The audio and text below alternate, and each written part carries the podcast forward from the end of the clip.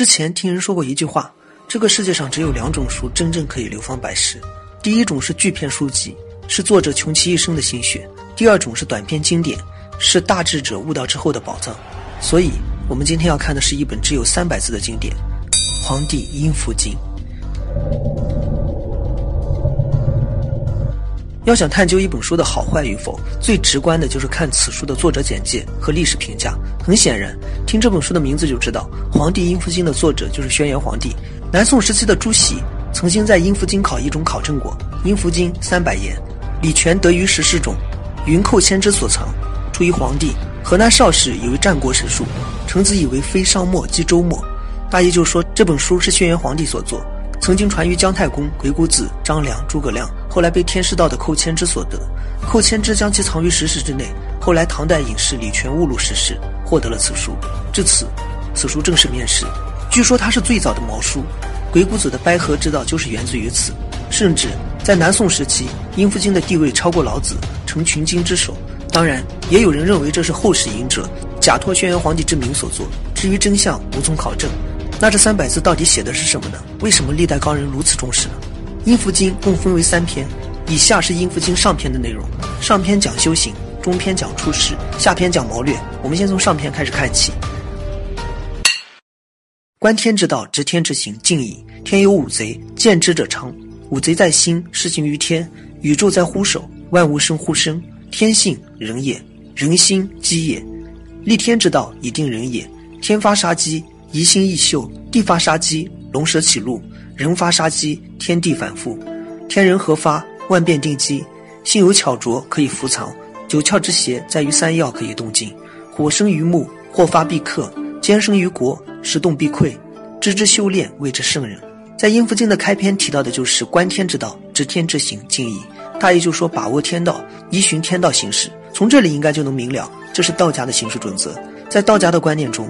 天道存在规律，只要能够领悟宇宙运转的法则，根据法则行事，那么一切问题都会迎刃而解。比如说，天地万物共分为金木水火土五种属性，万物相生相克，没有解决不了的问题。只要运转得当，知晓相克属性，用对方法，那么就等于掌握了一把战无不胜的利剑。其中的五贼可以理解为是五行。前面讲的是要掌握天道规律，紧接着后面讲的就是什么是天道规律。最后总结：宇宙在乎手，万物生乎生。再往后就是由天道引入人心，人是天道在人界的化身，所以想要掌握天道，那么就先要掌握人道。既然天道变化，那么人道自然也会变化。人道变化的原因就在于心，人心是激动的，变化无常的。立天之道，以定人也。意思就是通过顺应天道规律来确定人的行为选择或准则。后面开始举例，再往后是天发杀机，地发杀机，人发杀机。其中的杀机可以理解为是五行相克。假若天出现五行相克，例如天气反常、数月大雨等，那么星宿就要移位；假若地出现五行相克，例如地震、山崩、海啸等，那么山林中的龙蛇就会翻腾；人本身出现五行相克，例如战争、破坏等，那么就会搅得天翻地覆。但假若天和人同时发生了杀机，那么反而会迎来安定，因为大乱必然得到大治，必定会出现新的王朝。再往后就总结，每个人本身都各有长短，要学会隐藏自己。伏藏并不只是说扬长避短，而是学会隐藏自己，让对手摸不清楚。人身上有九窍，最需要注意的有三窍，这三窍分别就是耳、目、口。耳朵总是要听的，眼睛总是要看的，嘴巴总是要讲话的。他们不可能在这个世界中绝对静止。上面讲完了天道规律，现在讲的就是人身上的规律。天道规律就是合久必分，分久必合，就是冬天变冷，夏天变暖。这些都是源自于自然界中的变化，而人身上的规律变化，主要就是来自于耳、目、口这三窍。那要怎么掌握人身上的规律变化呢？后面说到了，可以动静，要学会动静相宜，管理好自己的耳朵、眼睛、嘴巴。耳朵不要被杂乱的声音扰乱，眼睛不要被浓艳色彩迷惑。最后，祸从口出，要学会静默。再往下，万物本身就存在相生相克。比如说，火生于木，但是火势过大便会烧毁木头；如果没有木头，便不会有火。但如果控制不好火势，木头就会因为火而覆灭。火生木头，就像奸臣生于国家内部一样，因为只有权力才会衍生奸臣。火克木，就像是奸臣动乱一样，他们在适当的时期也会毁掉一个朝代。所以整个上篇的内容，先是阐述了天地大道，然后通过天道说到人道，以天道规律引出五行相克，以此来洞悉人道准则。人要合乎五行规律，掌握相生相克的原则与属性。掌握动静与伏藏之术，要学会隐藏自己，以一种大局观来观测事物的发展规律。这样的人才能被称为是圣人。讲了这么多，一共就用了一百三十六个字。天生天杀，道之理也。天地万物之道，万物人之道，人万物之道，三道皆宜，三才即安。故曰：食其食，百海里；动其机，万化安。人知其神之神，不知其不神之所以神也。日月有数，大小有定。圣人生焉，神明出焉。其道纪也，天下莫能见，莫能知。君子得之故宫，小人得之亲命。中篇的处事一共一百零二字，开局又是一句大局观：天生天杀，道之理也。天道孕育了万物，又最终使得万物走向灭亡，这个就是事物发展的自然规律。天地精华可以被万物摄取，而万物的精华可以被人利用。但是人过多的利用万物，又会被天地万物残害。这个也是现实中存在的一种发展规律。这三种道运关系，只有在把握得当的时候，才可以让三者相安无事，不然这就是一种火毁于目的祸端。有人可能会联想到人类破坏环境，在被环境破坏。其实《阴符经》讲的更多的是一种显而易见的规律。他举例想让我们以此来发现更多的人道规律。所以呢，饮食要按标准时间，这样才能保证身体健康；行动要符合自然规律，这样才能保证万物和谐。再往下这句话挺有意思的。人知其神之神，不知其不神之所以神也。一般人亲眼看到神奇的事物，才会觉得是神奇，但他们却不知道，有些事物表面看起来不神奇，但是它才是真正的神奇。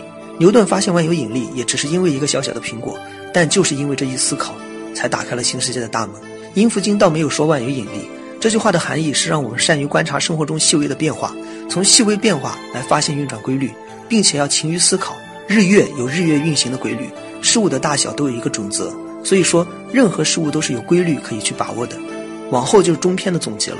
我们在中篇开篇说到了道运规律深藏于事物之中，这个道是盗取的道，这些规律不容易被察觉。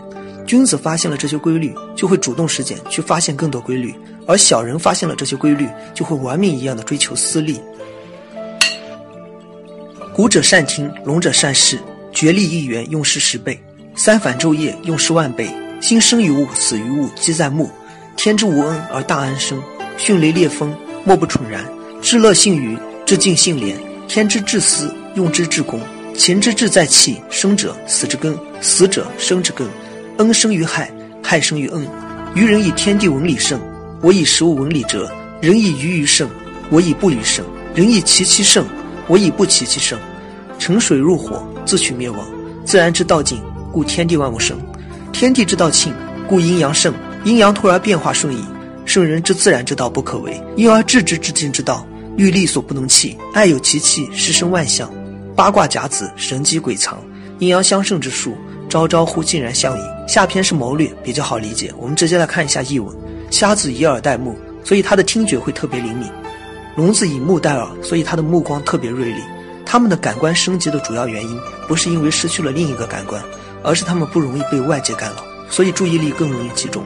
而一个军队的统帅，如果能够做到身心不乱，不被任何表象迷惑，看透规律，分析时局，那么就能够以一敌百。再往下，殷福金开始举例：人为什么会迷失？终究是因为沉迷于物欲，不能静下心来探究自己真正想要的东西。这里有点清净经的味道。为什么会沉迷于物欲？这个就是因为控制不住自己的眼睛。所以，一个人的成败关键，很多时候都取决于是否有一双慧眼。天道看起来无情，但实际上却在滋润万物。万物都是在迅猛的雷声和激烈的风雨中，伴随着春夏秋冬四季的时令，而慢慢的经历着他们的生命历程。一个快乐到极点的人，肯定缺乏紧迫感；一个静默到极点的人，一定是清心寡欲的。因为人无法改变天道，天道按照自己的规则运转，所以好像看起来天道十分自私，实际上它是大公无私的。之所以弱小能够制服强大，就是因为一鼓作气，生与死互为根本。生是死的根本，有生必有死；死是生的根本，有死必有生。这是宇宙新陈代谢的客观规律。有恩害相生，亦同于生死。若人害理求生，得恩而生，叫恩生于害；若人恩理求害，得害而生，叫害生于恩。这里说到的也是规律，不同的是运用在了生活和兵法之中。接下来这句话也十分经典，叫做“愚人以天地文理生，我以食物文理哲”。意思就是说，愚笨的人用天地之间形成的自然现象和状态。来指责乃理圣贤的人，我却在思考时间当下存在的万事万物的现状，来寻求智慧和知识的所在。这句话抨击了百家争鸣中的很多思想，有些人以愚蠢和猜测来看待所谓的圣人，我就不以愚蠢和猜测来看待圣人。有些人以为神奇、神异、创造神迹的是圣人，我就不认为圣人是可以创造神奇或者是神异的。所以说，那些对圣人愚蠢猜测或认为神奇神异的人，他们如沉入水底，自投火中，走向自取灭亡。天道的规律是以静制动，所以万物才能蓬勃生长。所有的事物都存在阴阳两面，所以想要推动事物发展，就先要从事物本身的阴阳两面下手。聪慧的圣人知道自然规律不可违抗，所以他会顺其自然，并且对其中的过程加以利用。也因此，圣人制定了诸多法则。然而，至尽之道是乐律和历法所不能契合的，于是就有了易。这个易就易经，它产生了各种象征，是以八种卦象为本，并冠以六十甲子来演化种种玄机。这样一来，阴阳与相生相克的各种关系也就十分自然地呈现在人们的眼前了。所以，从这里我们能知道，《易经》本来出现的原因就是为了探究天道规律。关于阴符经的内容，我们就不做总结了，因为如果你看到了这里，我相信你自己心里也会有一个总结。知识都是枯燥的，我也愿意相信，能够看到这里的你，也终究会熟知天地之道，探究人生的终极意义。那我们今天的内容就到这里了，我是白同学，咱们下期再见。